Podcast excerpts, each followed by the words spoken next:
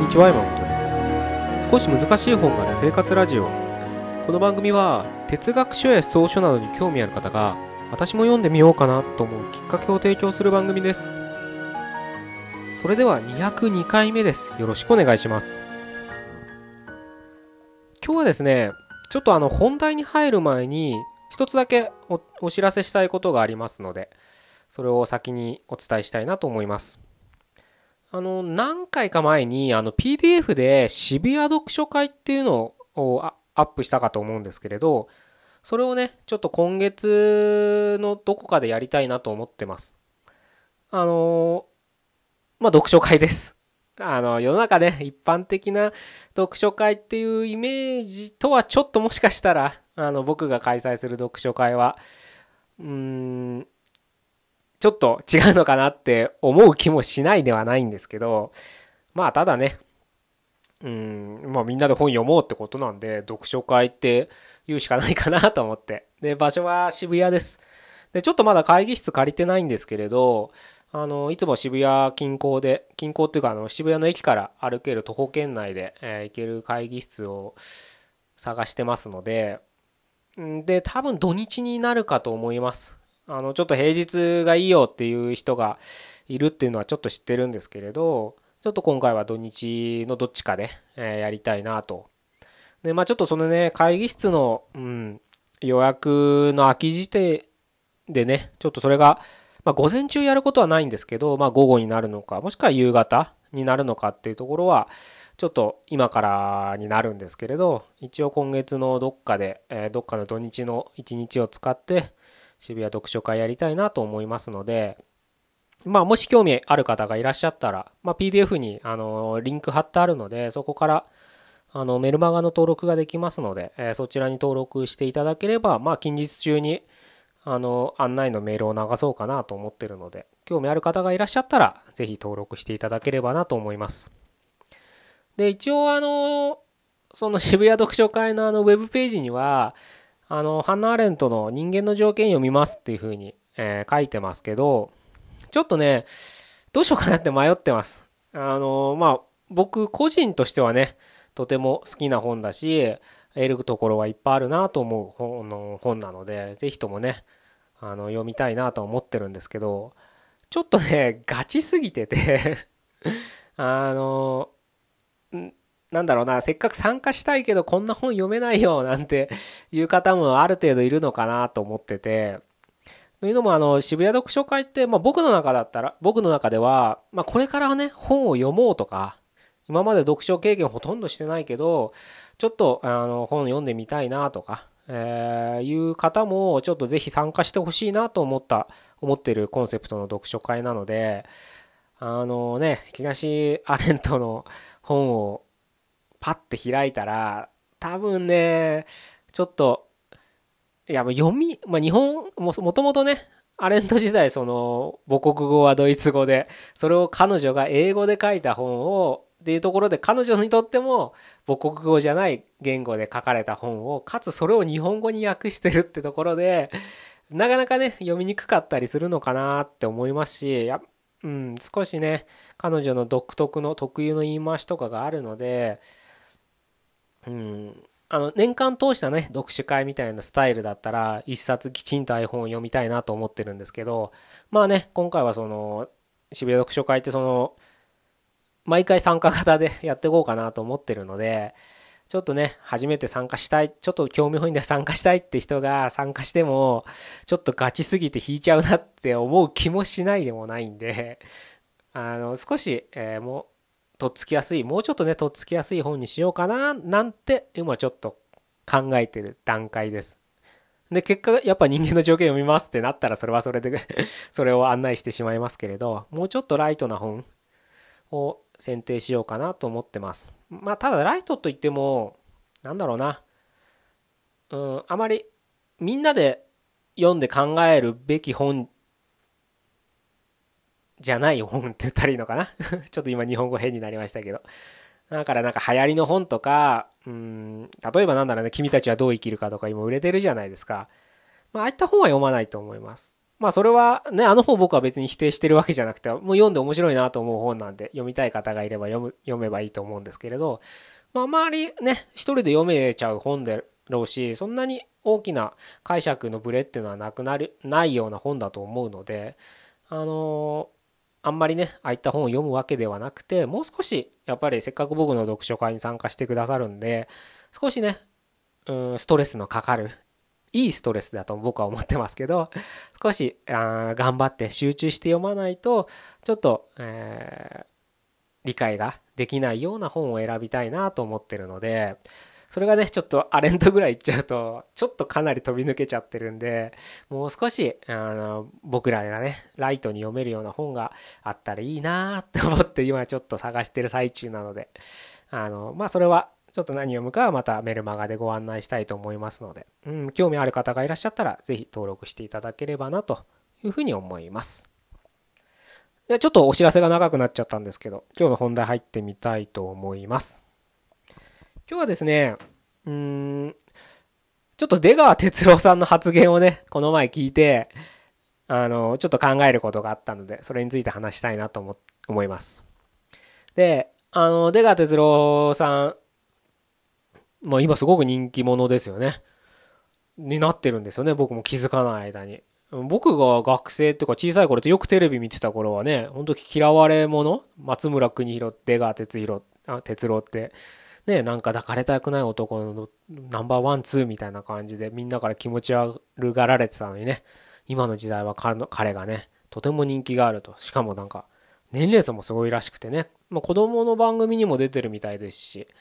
まあ、まあ、相変わらずゴールデンはいっぱい出てると思うんでね。いろんな人からあの、支持されてるみたいなんですけど、まあ、その彼がねあ僕一回新幹線で見たことあるんですよ。出川哲郎思いっきりあの、まあ、もちろん彼ねグリーン乗ってましたけど。ねグリーン結構でかいんですよ彼。あのなんだでかいってその身長がでかいとかデブとかじゃなくて結構ねなんだろうな幅をなんつうの圧力があるような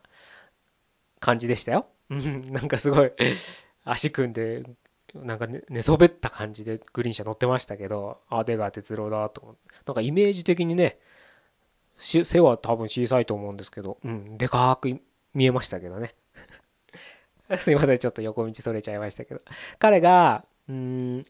言ってたんですけどまあ彼結婚してますよね。あのでただ結婚してても女性になんかそのまあ、彼の言葉をそのまま使えば、スケベ心を抱かなくなったら男としてダメだと俺は思うんだよって言ってたんですね。まあ要するにその女性をその性の対象として俺は見なきゃいけないと思ってるということを言ってて、それを聞いたその周りの男性がね、おおなるほどね、なんてことを言ってたんですよ。まあこれって、ま あまあ、まあどの時代もね、あの男は浮気する生き物でっていうのがね通説を通そうとする男の意見ですよね。でそれでなんか周りにいた男の人も「おお」なんて言って賛同してる人もいたんですけどまあまああのー、ここでやっぱ意見の衝突っていうのが起こるわけじゃないですか。で多分まあ僕も男性ですけどほとんどの男性は出川哲朗の言ってることがなんとなくわかるはずなんですよ。やっぱりそれは結婚してようがパートナーがいようがやっぱり男性としてあの異性にその男性フェロモンを出さなきゃダメなんだよなんて哲郎は出川さんは言ってましたけどそういうのがなかったらやっぱり男性としての魅力がなくなるんじゃないかっていうのが彼がね力説してたらなんとなくそんな気もしないでもないわけです。まあ実際それでねその奥さん以外と何かするとかね浮気するとかそういうことはちょっと抜きにしてそうやってやっぱり色気のある男大人の男って言ったらいいのかな分かんないけどそういうのはやっぱりそういったなんか気持ちがあるからこそ、うん、出るっていうのもなんとなく分かる気もするんです。でも奥さん側のね女性からの立場からしたら「はあ?」みたいな話ですよね。何都合のいいこと言ってんのこいつ？みたいな。まあそれでね男と女永遠に分かり合えない なのかな？なんて思うんですけどでまあそれがねどちらの立場でもいいんです。僕みたいに男性だったらやっぱ出川哲朗寄りになる可能性も高いですし女性だったらその奥さん側のね意見の立場に立つ人もいるでしょう。でそれが大体の、まあ、男と女っていう対立だったわけですけど最近だとその草食男子ってもうここ何年もずっと言われててねお弁当男子とかいろいろね言われてますけど確かに今若い子って恋愛とかめんどくさがったりとかそれこそその性行為がめんどくさいって言って別に必要ないなんていう人たちがいるですよね。で実際僕もそういう人と会ったことあるんですよ。本当にめんどくさいらしくて。だから性欲っていうのがないわけじゃないけどだからってそのわざわざセックスをしたいとは思わないんですだからもう出川哲朗寄りのまあ言ってみちゃ男性にしてみたら理解できない男性が現れてるわけです。確かに今この前僕あのえっ、とどこだっけなあれ。えっ、とねロフトかな？うん？ロフトか東急ハンズか。どっちだか忘れましたけど。ロフトだかな？行ったんですけど。まあああいうとこってバラエティグッズがいっぱいあるじゃないですか。そしたらあのコスメ用品がいっぱいあるコーナーがあったんですね。そのフレグランス的なね。まあ女性がたむろしてるようなコーナーです。そこに4人ぐらいの男の子がたむろして一生懸命商品選んでるんです。もうなんかもう男の子って感じですよ。だからなん男性ってよりはもう女性だかおなんかもう化粧しててもおかししかもなんかビジュアル系の化粧じゃなくてなんだろうな。本当もう中性的な感じ。フェミオとかじゃないですよ。もう20年前ぐらい武田真治とかじゃなくて。もう本当なんだろうな。今誰もちょっと僕最近の子分かんないんであれですけどうんなんか本当になんか中性的な多分高校生ぐらいの4人組だったんですけど一生懸命そういうなんかものを選んでるんですよね。それを見た時にああおおと思っちゃったんですよね。もしかしたらまあその子たちは分かんないですけどねまあはたからパッと見た印象ではまさに装飾系なんですよ。もう装飾系とも言わないのかな今分かんないけど。最近の言葉はすぐね流行ったりなくなったりするので何とも言えないですけど。そういう子たちがいると。それが今の現実なんですよね。で今日ちょっとちょっと脱線っぽく聞こえてるかもしれないですけど一応つながってて。例えば出川哲朗はもうね理解できないらしいんですね。そのなんだろうな。例えば女性の前で女性をそういった性的な目で見ないのは彼の世界観からしたらありえないわけ。だから否定するんですよそういう相手をね、まあ、それはそれでね彼のスタンス意見主張だからそれはいいと思うんですけどただそれだと一向に分かり合えないですよね。で僕はよく言う対話っていうのは必ず取り入れなきゃいけないと僕は思っててなぜならそれが人間関係だから。必ず相手の主張だって相手は相手の今まで生きてきた人生でその主張があるわけですからそれをやっぱり聞かないといけないわけですよ僕らは。でちょっとここでねよく勘違いされるのが相手の主張を聞いたからってそれに合わせたりとかそれを論破しようっていうかそれをなんか打ち負かせようってことではないんです。そういった意見があるっていうのを事実を知る知るだけで僕はいいと思うんです。でその事実を知って自分の意見が変わるか変わらないかはその時判断すればいいんです。でも相手の意見を聞くことを相手をそれをそれはお前は間違ってるんだよっていうふうに言いくるめたいのが言いくるめなきゃいけないと思ってしまってる人が多いんですよね。それはねすごく勘違いだと思うのでやめた方がいいと思う自分の世界しかないって思うのもダメだし相手の世界があると思ってもそれを否定しようとするのもそれはそれで間違いなんです。僕がいいなっていうか僕はいつも心がけてるのは相手の意見を通り聞きつつも自分の意見を進めるんです。これだと結果からしたらさっきの出川哲朗の例で言うと結果からしたら同じ方向にむす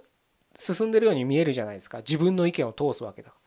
ら。でも大きな違いは相手の意見をきちんと取り入れてるってことなんです。つまり方向は一緒でも過程が違うんです。相手はこの人は私の意見をきちんと聞いた上でこの方向に行ってるっていうふうに思うか思わないかって言っても間違いじゃないかもしれない。会社とかにいたらよくわかると思うんです。まあリーダーシップって考えたらいいかな。リーダーの人ってやっぱり自分で決断行動してみんなを連れていく人がリーダーじゃないですか。特にまあ組織で言えば上司上長になるのかもしれないですけど。でそれは進める方向はリーダーは一緒なんです。でも部下の意見取引先の意見会社の意見をきちんと調整とっていくのと勝手に誰の意見も聞かないでお前らは俺に従えばいいんだコーダーで行くリーダーとではきっと周りの環境がそれにそのリーダーの行動に対するイメージは全然変わってくるはずなんです。今の時代優れたリーダーっていうのは他者の意見を聞いて自分の意見を通す人なんです。他者の意見を聞いてるってことで自分の意見が多少変わることがあるってことですよそれは。思いっきり方向転換するとは思えないです思わないですけれど自分の意見を他者の意見を取り入れてよりバージョンアップさせた方向に持っていくっていう方が正しいかな。もう独善的なリーダーは今の時代は多分求めて求められない。かといって調整役ばっかしてるリーダーも求められあ君の意見いいねこの意見もいいねじゃあみんなで中立の意見を取ろうよっていうリーダーも必要はないんです。きちんと意見を取り入れてその人が進むべき道を進むリーダー像が今は求められてるんですね。その前提としてやっぱりまず自分の意見があるっていうのは前提かもしれないけどその意見と相反する対立する意見もちゃんと聞くってとこいう土台がないとただの独りよがりになる可能性が高いかなというふうに僕は考えてます。いや私リーダーになりなりたくないよっ